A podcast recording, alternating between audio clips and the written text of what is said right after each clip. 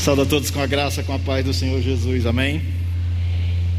Muito bom estar aqui com meus irmãos, depois desses dias de quarentena, de isolamento, e uh, eu queria, antes de, de ter esse tempo aqui na palavra, expressar a minha gratidão a Deus e a cada um de, que esteve orando por nós durante esses dias, não somente por mim, mas por minha família. Todos lá em casa estiveram passando por esse processo de positivação. Só quem não fez o teste foi o Davi, mas apresentou também alguns sintomas de garganta e com certeza teve ah, também. Ah, em mim foi mais intenso os sintomas por um período um pouco maior de dias. Na minha esposa também foi bem intenso, sintomas de resfriado forte, de ah, uma coriza mesmo e, e, garganta, especificamente lá em casa deu atacou muito a garganta. Mas como foi bom sentir o cuidado de Deus com a nossa vida durante esses dias. Ah, não sentimos nada de questão de gravidade respiratória. Não precisamos ir ao hospital para internação. Louvamos muito a Deus por isso. Ah, só aquele cansaço mesmo, físico mesmo. Mas passa os 15 dias, e a gente pensa assim, não, passa 15 dias, você está vivo, então pode voltar ao normal. Dizer para os irmãos que assim, ainda sentimos a, a ressaca do pós-Covid, assim, a gente ainda sente no corpo qualquer esforço que a gente faz, mas o motivo aqui nessa noite é gratidão a Deus. Gratidão a Deus mesmo e a cada irmão. Eu queria que você entendesse que eu ainda não estou chegando muito perto, a gente tem tido algum cuidado de distanciamento ainda, mas se sinta abraçado. O meu desejo era dar um abraço em cada um, pelo quanto Deus também expressou o seu amor através da vida de cada um dos irmãos, não somente daqui da igreja, como eu disse, mas de outros lugares, pessoas orando por nós, mas aqui de maneira local, muito especificamente, vários irmãos expressando o seu cuidado, oração, atitudes. Nós nos sentimos amados por Deus através da vida de vocês. Muito obrigado a cada um. Sei que muitos que não falaram, mas oraram em casa, não tiveram contato, mas em casa como família, de maneira pessoal, intercedendo por nós. Muito obrigado. Eu louvo a Deus por fazer parte desse corpo de Cristo que expressa amor, união em momentos difíceis quando passamos por eles. Então, Deus abençoe cada um. Receba de fato o nosso abraço mesmo. Continue orando, não somente por mim, mas por minha esposa. Foi quem nos primeiros dias da, positivação só ficou ali suportando a carga, mesmo fazendo as coisas em casa e tudo, acabou pegando também. E durante esses 15 dias nós estivemos bem, mas fica assim aquele peso emocional sobre ela, de ver o esposo, ver os filhos pegando também, ela também.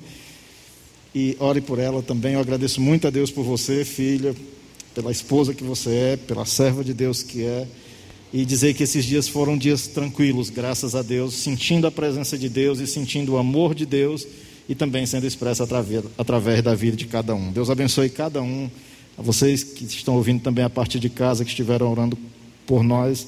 Muito obrigado, que Deus abençoe cada um e sigamos juntos servindo ao Senhor. Agradeço a Deus o privilégio que Ele me dá de continuar servindo a Ele na igreja dele, na obra dele, no reino dele aqui na terra. Bom estar com vocês, tá bom? Vamos abrir nossas Bíblias para o Evangelho de João, no capítulo 8. Evangelho de João, no capítulo 8. Nós vamos ler aqui o versículo 1 ao 11. Evangelho de João, capítulo 8, versículo 1 ao 11. É um texto bem conhecido. Ah, que fala sobre a mulher adúltera. Hum?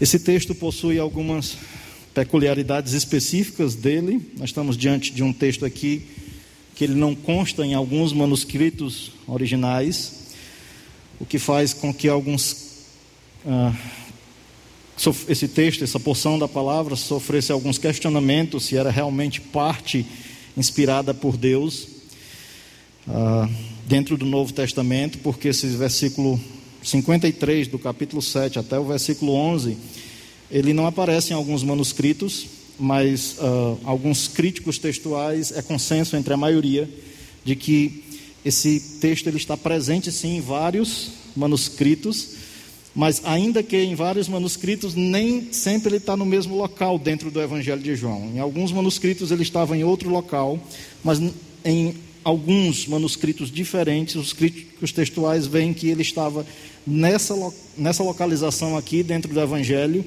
e é consenso de que é bem dentro desse contexto mesmo que o texto se encaixa. Então, tanto há uma autenticidade do texto por parte dos críticos textuais, reconhecendo como inspirado e como palavra de Deus, quanto também quanto à localização dele dentro dessa parte aqui do Evangelho de João.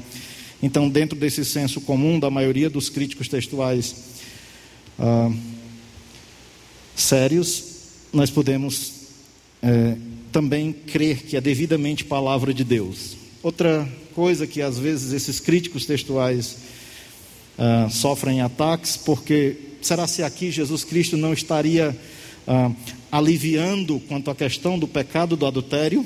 E nós veremos que não, que pelo contrário. Esse texto mostra algo que é aquilo que eu quero trazer nessa noite sobre tratando o pecado com seriedade. Talvez vindo de uma em um período de isolamento, de passando por um período de positivação de Covid, eu poderia pregar de algo sobre isso, a confiança em Deus, a, né, a, a, segurança que temos em Deus, mesmo em momentos difíceis. Talvez, quem sabe, num outro momento, Deus me direcione a isso.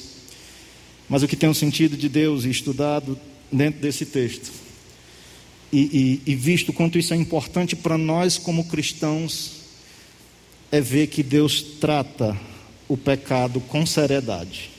E nós vamos perceber isso dentro dessa porção das Escrituras. Amém? Vamos ler? Diz assim: Jesus, entretanto, foi para o Monte das Oliveiras. De madrugada voltou novamente para o templo, e todo o povo ia ter com ele. E assentado, os ensinava. Os escribas e fariseus trouxeram à sua presença uma mulher surpreendida em adultério.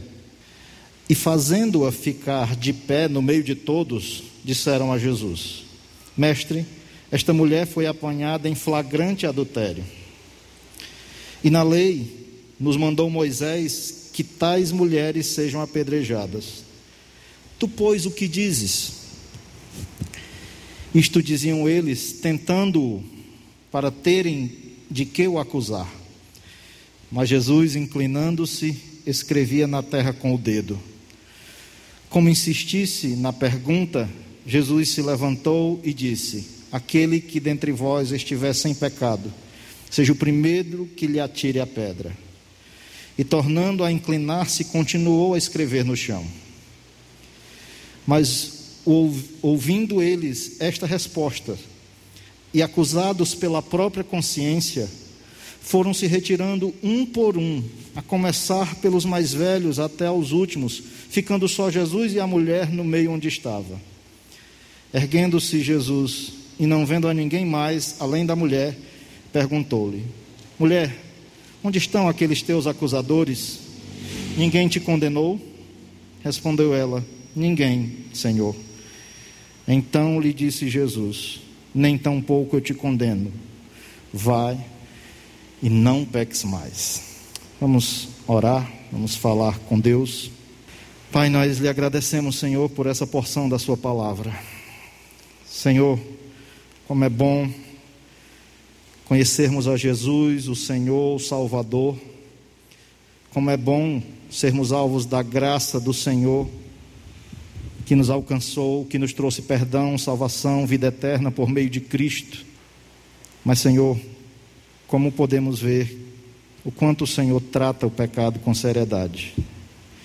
E que nessa noite a Sua palavra, as palavras de Jesus aqui falem ao nosso coração, moldando nosso ser, nosso caráter, a vivermos uma vida que glorifique o Seu nome. Que, como filhos do Senhor, possamos, possamos também encarar o pecado com seriedade, assim como o Senhor trata que o Senhor, por meio da Sua palavra, fale ao nosso coração e fale ao coração de cada um, Senhor. Seja os que estão conosco aqui presentes ou os que estão a partir de casa. Que o Senhor venha trazer a conversão, que o Senhor venha trazer mudança de postura, que a graça do Senhor esteja agindo no nosso meio por meio do poder da Sua palavra que é viva e que é eficaz. É isso que nós lhe pedimos. Fale conosco, Senhor, em nome de Jesus. Amém e amém. A narrativa aqui, ela apresenta uma mulher sendo pega no pecado de adultério.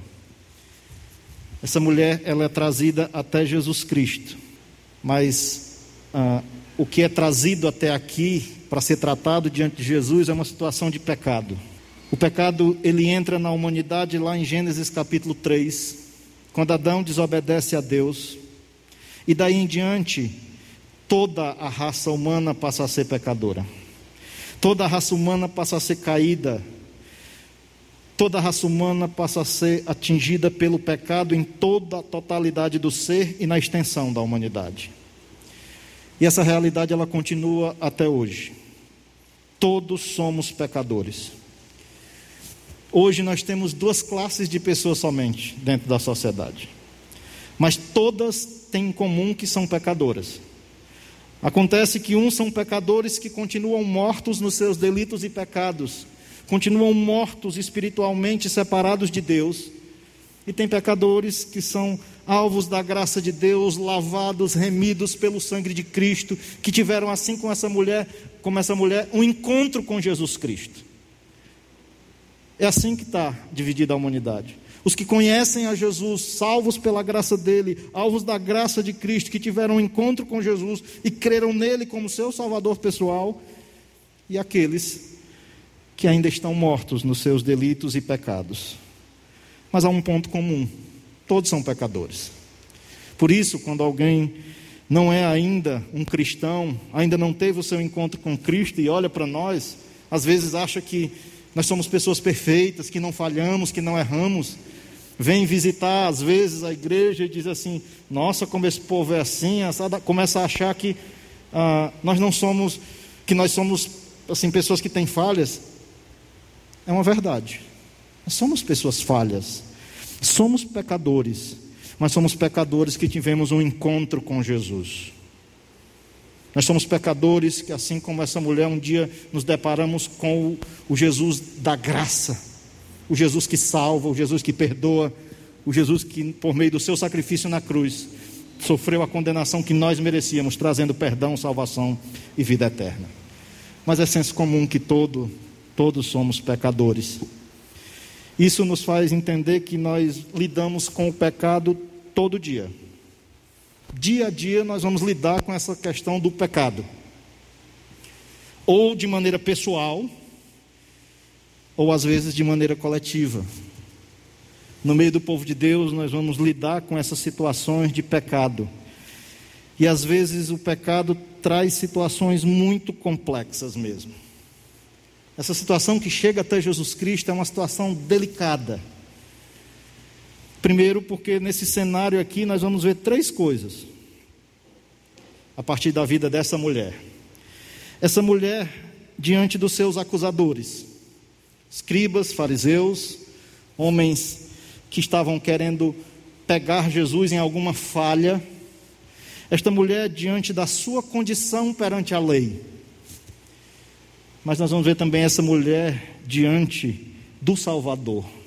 Esta mulher diante de Jesus Cristo, da expressão da graça de Deus que salva pessoas.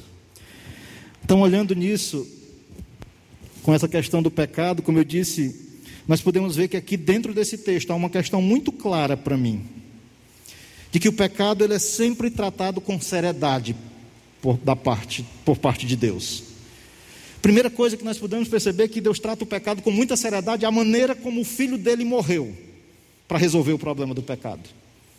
A morte de Cristo foi algo horrenda.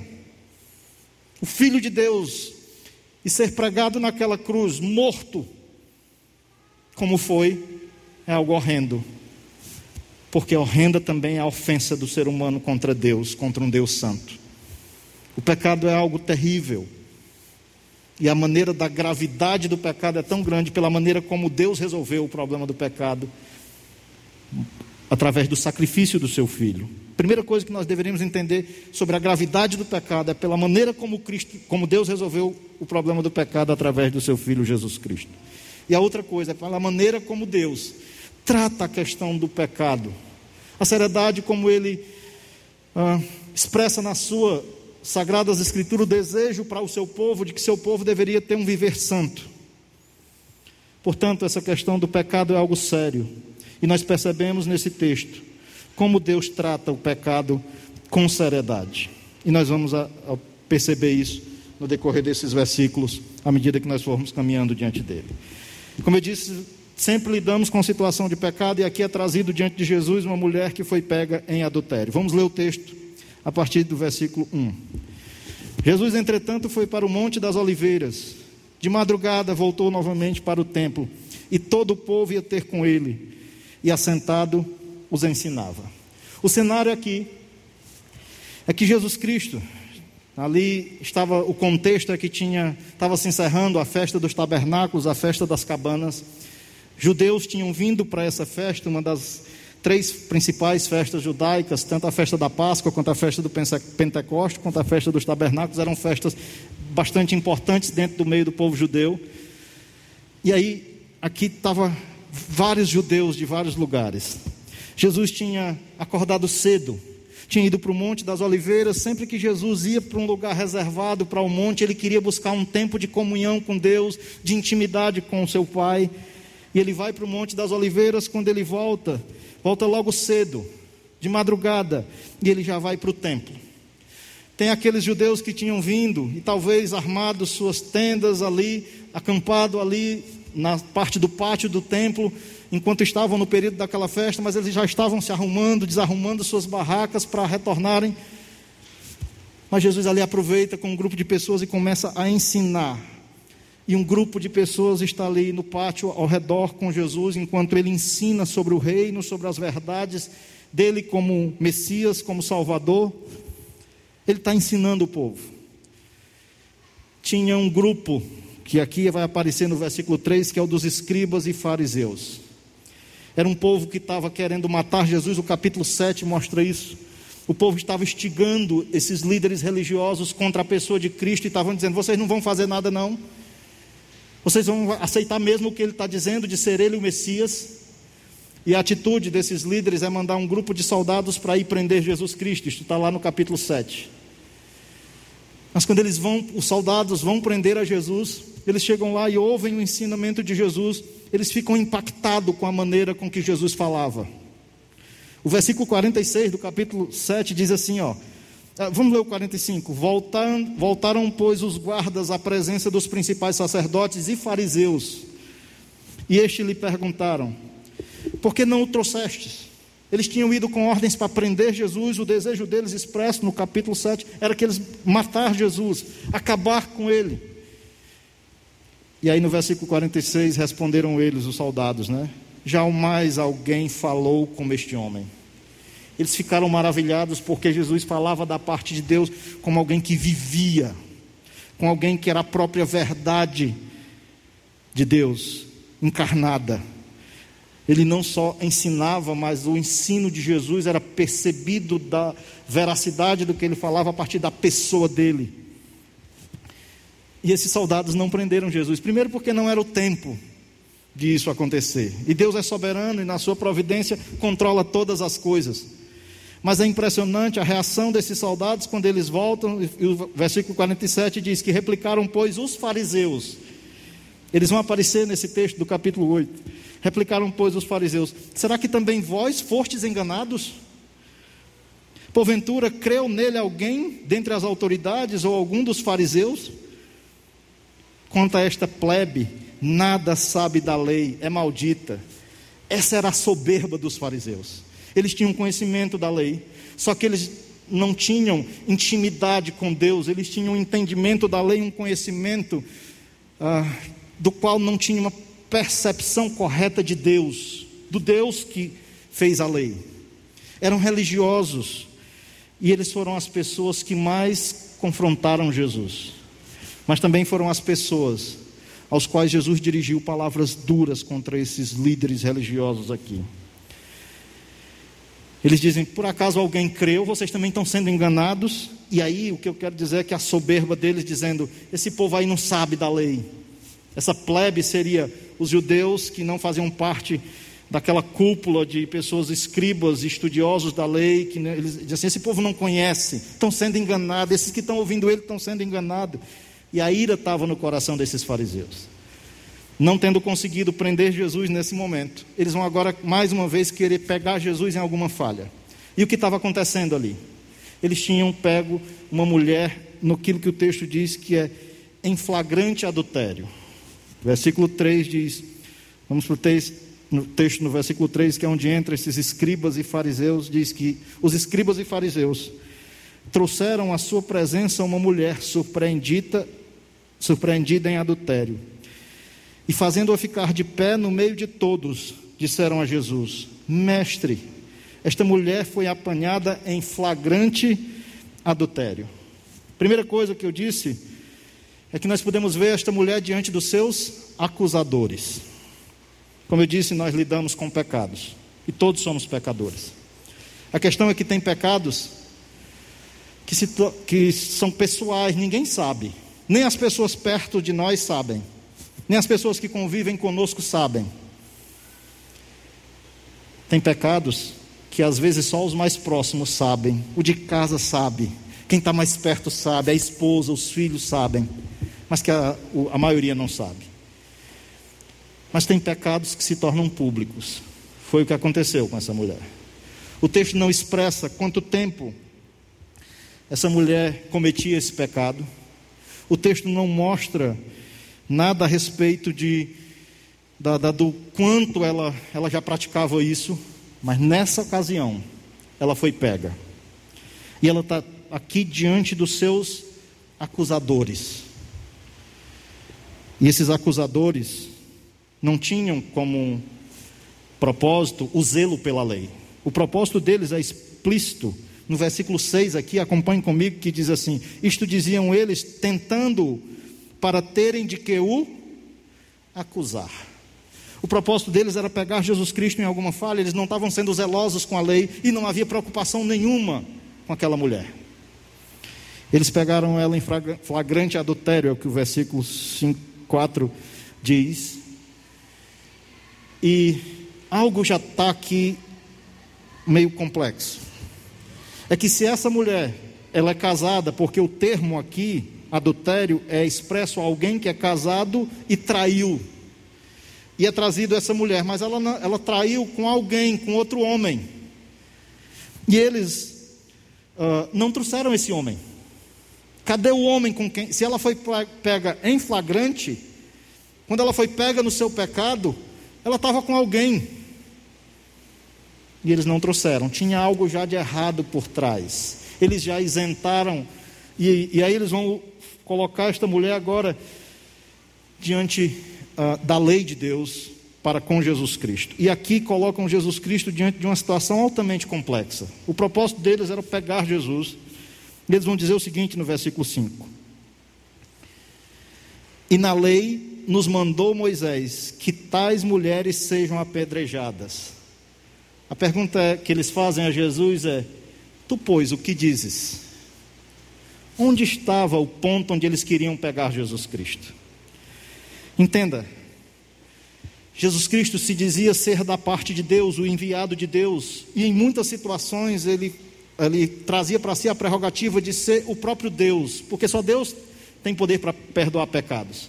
E eles, Jesus já tinha feito isso, expressado isso. Então, se a lei é de Deus, e ele diz ser da parte de Deus, o que, que a lei dizia? Que uma pessoa pega em adultério deveria ser apedrejada. E aí nós vemos agora essa mulher diante da lei, da condição dela, da sua condição perante a lei. Irmãos, de fato, a lei dizia isso. Essa mulher, ela está diante da sua condição de alguém que transgrediu a lei. Primeiro, ela quebrou o sétimo mandamento: não adulterarás. Êxodo 20, Deuteronômio 5, trazia dentro do decálogo já esse mandamento de não adulterar. E ela tinha infringido esse mandamento. E o que a lei dizia, e ela expressa em Levítico capítulo 20, vamos lá para Levítico 20. Deuteronômio, capítulo 22, do versículo 22 em diante, também vai falar isso. Mas em, em Levítico, no capítulo 20, versículo 10, olha o que diz: Se um homem adulterar com uma mulher, ou com a mulher do seu próximo, será morto o adúltero e a adúltera. Lembra que eu falei que algo está errado quando esses homens trazem aqui, já no, no próprio trazer a mulher? A lei dizia que era passivo de morte o adúltero e a adúltera. Cadê o adúltero que estava com ela? Ele já não estava, porque o propósito não era ser zeloso com relação à lei, o propósito não era fazer a lei prevalecer, era colocar Jesus à prova. O adúltero já tinha sido deixado de lado. Mas de fato, a lei dizia que uma mulher pega em adultério deveria ser morta. E a questão que eles queriam colocar diante de Jesus é: o que tu dizes? E aqui, se Jesus dissesse que não deveria apedrejar, ele estaria indo contra a lei de Deus, do Deus que ele disse que veio da parte dele. Estão entendendo? Então, aqui era a questão: se Jesus dissesse não, não apedrejem, ele estaria, estaria indo contra a lei de Moisés. Isso era inconcebível. Por outro lado, se Jesus dissesse que poderia apedrejar, Jesus ah, entende que ele está dentro de um contexto onde a única autoridade civil passiva de um julgamento de morte seria o governo romano.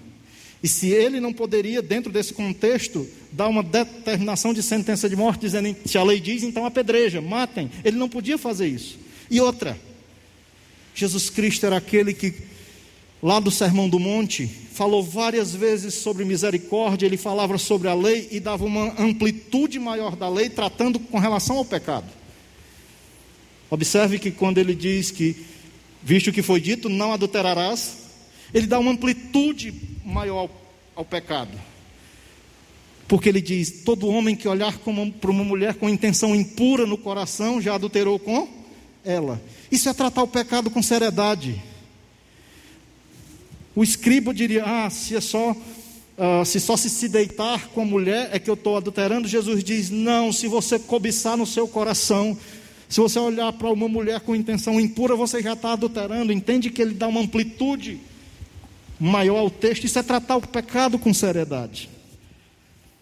Mas lá no Sermão do Monte, Jesus Cristo tinha dito que nós devemos ser misericordiosos, amar até os inimigos. E caso Jesus dissesse, então, se a lei diz apedreja, ele poderia também ser acusado de cadê o misericordioso, o amoroso, estão entendendo? Então, de todos os lados, a situação era bem complexa. E diante de situações complexas, tem pessoas que nos colocam em situações complexas e elas querem só uma coisa. O que, que tu diz? Já teve essas pessoas que chegam só para saber o que, que você diz? Está aqui. O que, que tu diz? Ele não está zeloso, ele não está querendo saber o, o que realmente Deus quer sobre aquilo, ele quer, às vezes, também só saber o que, é que a pessoa tem a dizer. E a primeira coisa que eu entendo aqui, aprendo com Jesus, é que eu chamo de não ser reativo. O texto diz, vamos lá para João 8. A situação era complexa e nós passamos por situações complexas muitas vezes que as pessoas querem de nós uma resposta. O que, é que você diz disso? Uh, quando ele diz no versículo 5: Tu, pois, o que diz? Isto diziam eles tentando para terem de que o acusar. Mas Jesus, inclinando-se, escrevia na terra com o dedo. É algo curioso aqui. Muita, muito do que se tem questionado é o que que Jesus Cristo estava escrevendo aqui com o dedo, né? A, a expressão escrevia, aqui traduzida por escrevia, etimologicamente ela traz a ideia de que alguém que faz uma declaração, uma sentença. Mas não foi revelado por Deus o que foi que ele escreveu. Alguns querem supor, pela palavra aqui, que ele poderia estar escrevendo os nomes daqueles líderes ou os pecados dele, deles. Alguns querem fazer correlação de que, entende, lembra que a respeito da lei foi dito que a lei foi escrita pelo dedo de Deus, lá em Êxodo, e aí aqui é o dedo do próprio Deus escrevendo na areia. Eu não, não vejo margem para fazermos essa correlação. Eu não sei se era os pecados, os nomes, eu não sei. E, e penso que não tem, se fosse para nós sabermos, tinha sido revelado. Mas uma coisa eu sei: Jesus não foi reativo, não cedeu à pressão dali. Ele, ele uma situação complexa, Jesus para, escreve na areia, e eu penso que Jesus, como 100% Deus, mas 100% homem, está ponderando no que responder ali. Ou, quem sabe, é, pedindo, Senhor Pai, me ajuda ah, Ele é dono da sabedoria, Ele é a própria sabedoria, mas Ele não foi reativo, está entendendo? Coisa que muitas vezes nós somos. Nós somos reativos. Jesus para e escreve. Eu não sei o que ele estava escrevendo, não me pergunte. Mas aqui tem uma ponderação para mim. Que tem momentos na vida, dentro de situações complexas, que as pessoas nos colocam, que não necessariamente nós temos que dar de imediato a resposta. Mas acontece que tem pessoas que insistem. É o que eles fizeram. Versículo 7.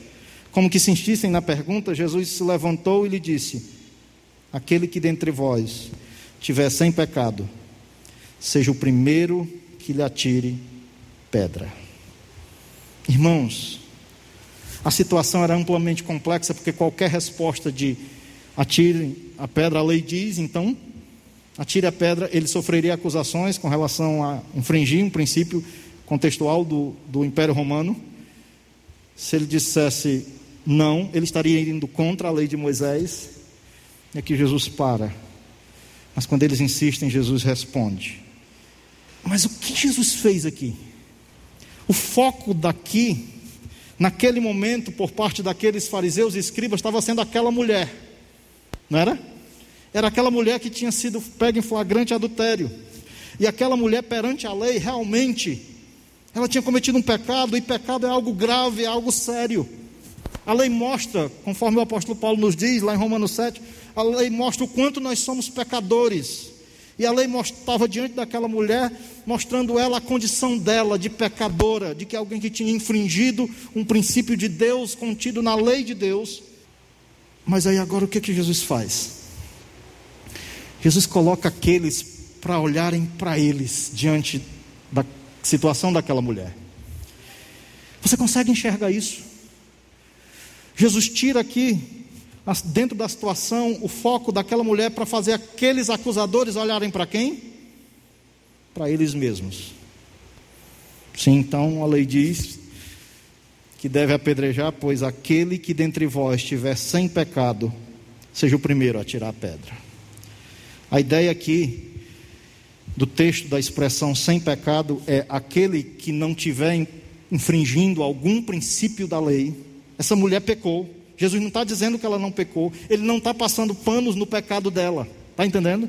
Ele não está dizendo que ela não infringiu a lei, que ela não pecou. Jesus não está dizendo isso.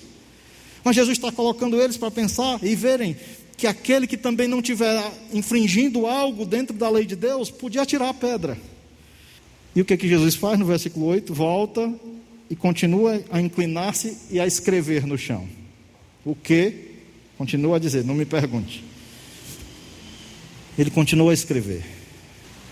Jesus coloca aquela situação altamente complexa que aqueles fariseus escriba, e escribas tinham colocado Jesus dentro daquela situação, com aquela mulher sendo pega em flagrante adultério. Jesus coloca eles agora para olhar para eles mesmos. Sabe, eu tenho isso pensado muito nisso que o cristianismo, se fosse nós olhando com essa perspectiva do que Jesus fez aqui, de fazer com que nós olhássemos mais para nós. Eu acho que o cristianismo era melhor. Olhar mais para nós no sentido de ver como está a nossa vida diante de Deus. Porque geralmente é muito mais fácil olhar para ver como é que está a vida do outro. Porque quando a gente olha para a vida do outro e coloca alguém como essa mulher no centro e diz: está aqui, pecou, foi pego em adultério, a gente está, às vezes, até certo, porque ela pecou mesmo. A pessoa pecou, ela errou. Mas às vezes a gente está fazendo aquilo e é muitas vezes querendo encobrir de mostrar os nossos pecados. Essa mulher, como eu disse, diferente do que muitas pessoas pecam e não é percebido, o pecado dela havia se tornado público. O que ela estava fazendo era algo escondido, traindo o marido dela escondido. Mas quando ela foi pega, agora aqueles fariseus, escribas, trouxeram ela a público, naquele pátio do templo, com várias pessoas que estavam ali, judeus que estavam ali ouvindo Jesus e o próprio Jesus, e agora o pecado dela estava exposto. E o que eles queriam? Atirar pedras. Eles trouxeram aquela mulher para que ela sofresse a condenação pelo pecado dela. Mas a lei dizia mesmo que o pecado do adultério era passivo de condenação de morte. E nós não podemos negligenciar a consequência do pecado. O pecado ele traz suas consequências. O pecado é algo horrendo que ofende a Deus. E Jesus não diminuiu em nada a seriedade do pecado aqui. Jesus não diminuiu em nada. O que Jesus fez foi fazer aqueles acusadores olharem agora para quem? Para eles mesmos. Abra sua Bíblia lá em 2 Coríntios capítulo 5 porque o cristianismo tem alguns convites para nós como cristãos. 2 Coríntios, capítulo 13, versículo 5, o apóstolo Paulo diz o seguinte: Examinai-vos a vós mesmos, se realmente estáis na fé. Provai-vos a vós mesmos ou não reconheceis que Jesus Cristo está em vós? Se não é que já estáis o quê? Reprovados. Se não é que já estáis, a linguagem aqui traduzida é a ideia da linguagem usada no desport, dos desportistas que vão para as Olimpíadas, que quando eles não estão qualificados para algo, é como que a ideia é essa que olhando para vocês mesmos, vejam se vocês não já estão reprovados ou desqualificados, ou não estão verdadeiramente na fé. Mas o que é que Paulo está fazendo aqueles irmãos da igreja em Corinto? Fazendo eles examinarem a quem? Ele mesmo. Ele já tinha feito isso? Sim. E pelo menos uma vez por mês. Todo cristão é desafiado a isso. Abra sua Bíblia em 1 Coríntios capítulo 11. Em que momento nós somos desafiados isso? Naquele momento de comunhão, de celebração da morte e ressurreição de Cristo através do pão e do cálice, nas instruções que o apóstolo Paulo recebe quanto à celebração da ceia do Senhor, lá ele faz um convite aos cristãos. Examine-se, pois, o homem a quem? A si mesmo. E assim coma do pão e beba do cálice. Por que, que sempre tem isso né, na, na celebração da ceia, eu não sei, eu só sei que é um convite. A cada vez que nós olhamos para a ceia e lembramos que é uma celebração porque Jesus morreu, derramou seu sangue, entregou seu corpo para sofrer a condenação que nós merecíamos, mas sempre lá está um convite para nós olharmos como é que nós estamos diante de tamanha graça. Como é que nós estamos diante desse Deus tão gracioso, tão amoroso, que tratou o pecado com tanta seriedade, entregando seu filho para morrer lá na cruz, entregar o seu corpo e derramar o seu sangue? Para nos livrar da condenação, mas foi de uma maneira horrenda que ele tratou a questão do pecado. Custou a vida do seu filho. E aí eu devo sim examinar, sempre. Não era para ser só uma vez por mês. Era examinar-se o homem a si mesmo. Será se isso corrobora com os ensinos de Jesus? Abra lá em Mateus capítulo 7, dentro do conhecido já citado Sermão do Monte. Mateus capítulo 7. Mateus 7, versículo 1 em diante. Dentro do, da continuidade desses vários ensinos de Jesus, ali no Monte das Oliveiras, diz: Não julgueis para que não sejais julgados, pois com o critério com que, julgares, sereis julgados, e com a medida com que tiverdes medido, vos medirão também. Porque vês tu o argueiro no olho do teu irmão, porém não reparas na trave que está no teu próprio? Ou como dirás a teu irmão: Deixa-me tirar o argueiro do teu olho, quando tens uma trave no teu? Hipócrita, tira primeiro a trave do teu olho, e então verás claramente para tirar o argueiro do olho do teu irmão. Jesus não está dizendo que nós não devemos exortar. Jesus não está dizendo que nós não devemos tratar o pecado do irmão. Ele diz apenas que primeiro olhe para quem? Para nós mesmos. Às vezes nós estamos querendo só tirar o argueiro do olho dos outros e não observamos a trave que está no nosso olho. Ele diz, ele não diz para não tratar o irmão, ele diz para não julgar de maneira temerária. Mas tem coisa que não precisa julgar, é pecado, está na palavra, eu tenho que tratar. Mas cuidado, para não sermos cristãos que temos uma vida que olha só o defeito do outro, as falhas do outro, o pecado do outro e não cuida das suas. Já contei isso em algum momento aqui, que um dia eu estava subindo essa rua do Progresso, ou Avenida J. Lopes Pedrosa. E de repente eu ia e um senhor ia aqui do meu lado, ia passando uma moça do outro lado. E o homem olhou para a moça lá e tropeçou. Eu achei interessante, a primeira vontade que dá é de rir, mas a segunda é lição aprendida naquele dia. Olhar demais para a vida do outro, a gente esquece da vida da gente e corre o risco de tropeçar. Isso é interessante. Quando a gente olha demais para a vida do outro, esquece de olhar como eu estou com Deus, como está minha vida com Deus, como está meu viver com Deus. O risco que acontece, na maioria das vezes, é da gente cair e tropeçar, às vezes pior do que o irmão tropeçou e caiu. Devemos tratar o pecado sim, mas nunca esquecer do que Jesus fez dentro daquela situação tão difícil de ser tratada. Ele levou aqueles acusadores a olhar para eles mesmos e o resultado. Versículo capítulo 8 de, do Evangelho de João e o resultado. Versículo 9. Jesus tinha voltado a escrever na areia, mas ouvindo eles esta resposta e acusados pela própria consciência, foram se retirando um por um, a começar pelos mais velhos, até os últimos, ficando só Jesus e a mulher no meio, onde estava. Quando eles olharam para eles mesmos, toda aquela jogatina de pegadinha que queriam fazer com Jesus ficou de lado. Eles viram que eles também transgrediam a lei de Deus. Jesus Cristo os coloca para olhar para eles mesmos diante de Deus, da lei dele. Eles também tinham que ver, mesmo sendo líderes religiosos, conhecedores da lei, eles tinham que, tiveram que entender que eles também eram pecadores. E que se fosse para começar a tirar a pedra quem não tivesse pecado, eles viam que eles mesmos não eram as pessoas que poderiam fazer aquilo. Jesus não condenou mas eles também não puderam fazer aquilo que eles tinham a intenção no coração de fazer. E podemos começar a ver cada um, começando pelos mais velhos, soltando as pedras, indo para casa, ficando só a mulher e Jesus.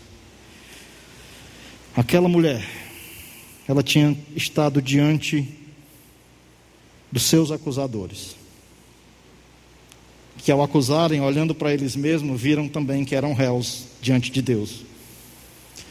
Aquela mulher, ela estava diante da sua condição de pecadora, porque realmente ela tinha infringido a lei de Deus, ela tinha pecado contra Deus. O que ela tinha feito era algo grave e Jesus não disse que não era. Mas agora essa mulher também está diante de Jesus Cristo. Fica ela Jesus, ela ali no meio, Jesus ergue, versículo 10, erguendo-se Jesus, porque ele estava novamente escrevendo, com o dedo no chão.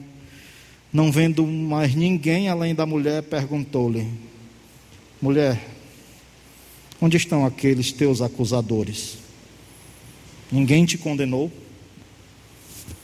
As perguntas de Jesus, elas são perguntas retóricas aqui. Não tem, ah, não é que Jesus não sabia que eles tinham ido embora.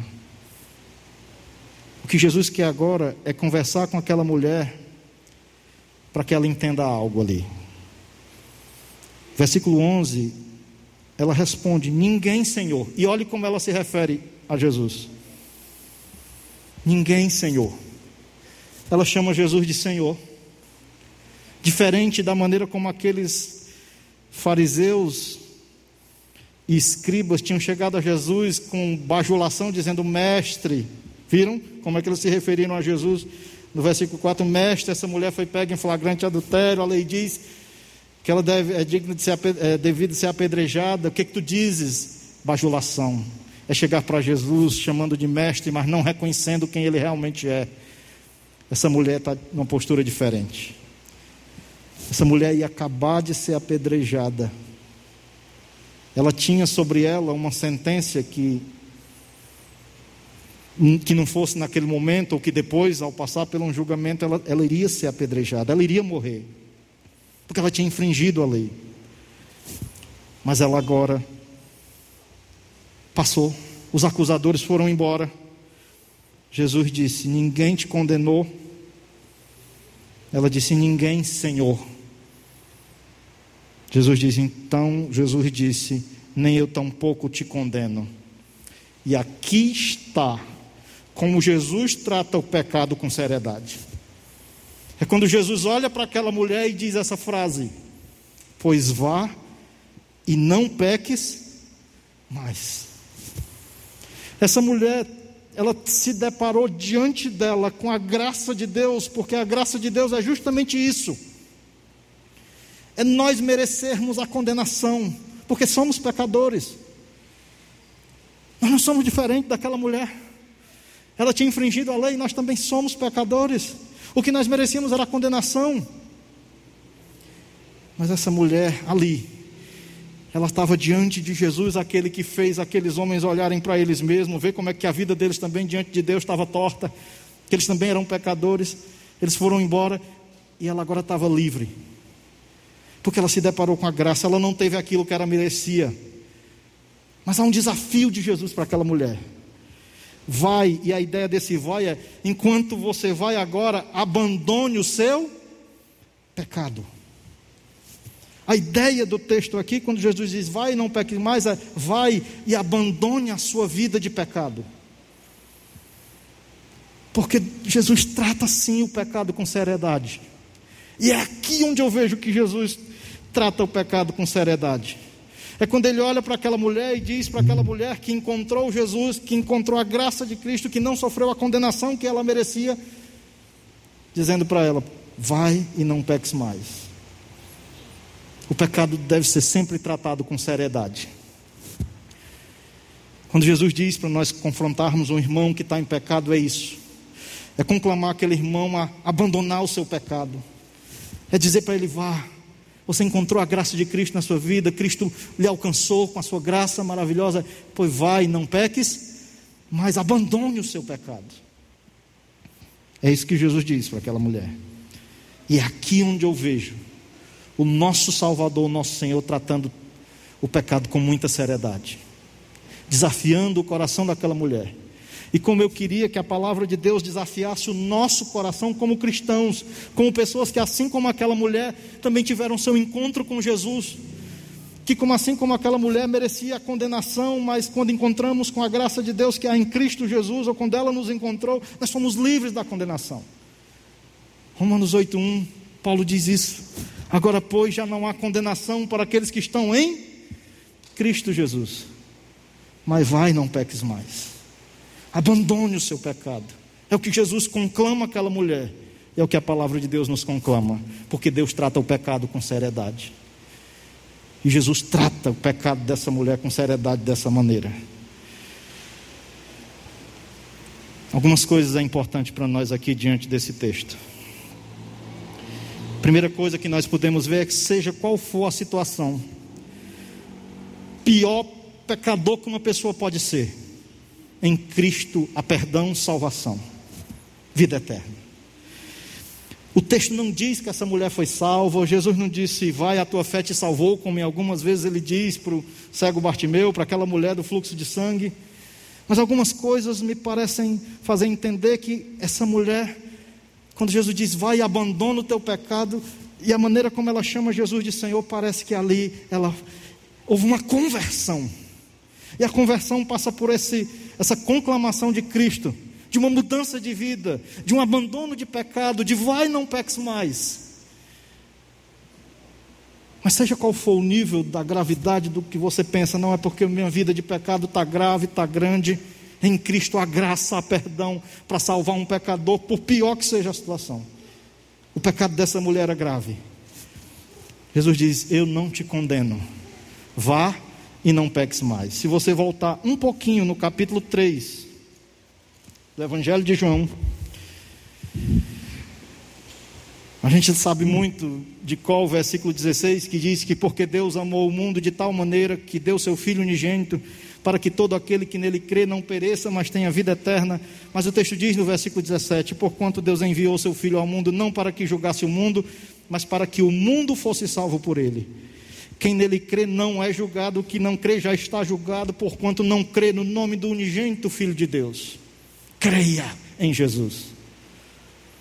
Que a palavra de hoje tenha lhe colocado diante de Jesus, e que você possa ouvir de Jesus a mesma palavra que ele disse para aquela mulher: Vai e não peques mais, porque em Jesus não há condenação, porque ele sofreu a condenação em nosso lugar por causa dos nossos pecados. Que graça maravilhosa! Nós não não é que nós não só tivemos o que nós merecíamos, que era não tivemos o que merecíamos, que era a condenação. Nós temos o que nós não merecíamos, que é a vida eterna, a salvação por meio de Cristo. Isso é graça. E quando João viu Jesus, lá no capítulo 1 de João diz que ele viu a, a, a sua glória, glória como do unigênito do Pai, e viu, ele viu Jesus cheio de graça e de verdade. Jesus exalava graça. Esse texto de João 8 me mostra o quanto há graça em Cristo, não só na cruz, porque lá na cruz é a expressão máxima da graça, mas aqui em João 8 você não consegue enxergar a graça de Cristo. Essa mulher não teve o que ela merecia, a condenação. Ela teve perdão e ouviu do seu mestre o desafio do vai não peques mais. Em Cristo, seja qual for sua condição, de pecador, seja qual for o tamanho dos seus pecados, a gravidade do seu pecado, há perdão, salvação em Cristo, restauração, como houve para aquela mulher. A segunda coisa é que em Cristo nós estamos livres dessa condenação que aquela mulher merecia e que nós também merecíamos. Em Cristo o ser humano é livre da condenação. Já citei aqui Romanos 8:1, que agora pois já não há condenação para os que estão em Cristo Jesus. Mas a terceira coisa é que em Cristo nós somos desafiados a um viver santo. Vá e não peques mais. Aqui Jesus trata o pecado com seriedade, como eu disse. Quando ele nos conclama a vá e não peques mais. Abandone sua vida de pecado. Se você já creu em Cristo como seu Salvador, se você já teve o seu encontro com Cristo como aquela mulher teve, as palavras continuam pertinentes para nós. Vá e não peques mais. Se você ainda não creu em Cristo, se você ainda não teve o seu encontro com Cristo, há perdão, há salvação em Cristo, porque há uma graça imensa através de Jesus Cristo que salva pecadores, que mereciam a condenação, mas que foram livres. Eu não sei como é que está a sua vida, eu sei como é que está a minha, porque o cristianismo é um convite para olhar para quem? Para nós mesmos. Como é que está a nossa vida diante de Deus? Mas se você está numa vida de pecado, as palavras de Jesus eu queria que saltassem do texto sagrado e fossem direto ao nosso coração, dizendo: vá e não peques mais. Volte para casa. Vá, amanhã vá trabalhar. Amanhã vá acordar, vá fazer o seu devocional, vá fazer seu café, vá, fazer, vá para o seu trabalho, vá viver sua vida. Mas vá e abandone sua vida de pecado. Se você já é cristão, essas palavras são para nós. E se você ainda não é um crente, essa palavra também é para você. Que você tenha se deparado com essa graça de Cristo. Vamos orar? Eu queria chamar os irmãos do louvor. Porque tudo isso que nós vemos aqui, dessa magnitude dessa graça, só é possível porque um dia Deus nos amou. Porque um dia nós tivemos esse encontro com a graça de Deus que há em Cristo Jesus. A nossa situação era a mesma da mulher. Mas um dia Deus nos colocou diante da nossa condição de pecadores, do quanto infringimos a lei de Deus, mas em Cristo encontramos graça e perdão. Que nós possamos conhecer sobre esse Deus e prosseguir em conhecer esse Deus. Por isso eu queria que os irmãos cantassem e você se levantasse também e cantasse. Mas cantasse com alegria do coração, pelo perdão que temos. Porque assim como aquela mulher um dia se deparou com Jesus, um dia talvez eu e você nos deparamos eu digo talvez porque talvez tenha alguém aqui que nunca se deparou com essa graça. Talvez tenha alguém aqui que nunca conheceu a magnitude dessa graça que há em Cristo. E eu quero orar nessa noite aqui. Senhor, muito obrigado pela Sua palavra, que mostra que essa mulher, assim como nós, tinha infringido a lei do Senhor, que tinha pecado contra o Senhor, que tinha sido levada perante a Jesus Cristo pelos seus acusadores com más intenções no coração, mas que ela foi deparada com a condição dela ali, mas que chegou diante daquele que salva, daquele que perdoa, daquele que quer que vivamos em santidade para o Senhor. E ela encontrou o Jesus da graça na vida dela. Obrigado, Senhor, porque muitos aqui já encontraram a Jesus ou já foram alcançados por essa maravilhosa graça. Mas que, Senhor, essas palavras do Senhor Jesus para aquela mulher sejam penetrantes em nosso coração. Diante de tamanha graça, que nós também possamos ir, mas abandonar o pecado, porque o pecado desagrada ao Senhor. Que nós possamos viver em conformidade com aquilo que o Senhor já fez por nós em Cristo Jesus. Que nós possamos nessa noite lhe exaltar mais uma vez através desse cântico. Mas que o Senhor receba de nós um louvor genuíno, verdadeiro, de pessoas que já se depararam com Jesus que já foram alvos do seu imenso amor e que querem agora viver não para nós mesmos, não para o pecado, mas para o Senhor, para o seu inteiro agrado. Que a sua palavra, que as palavras de Jesus ecoem em nosso coração, na nossa vida, dizendo: Vai, não peques mais. Porque é a expressão da sua graça que nos convoca a um viver santo. É o que eu lhe peço e lhe agradeço em nome de Jesus. Amém e amém. Vamos louvar?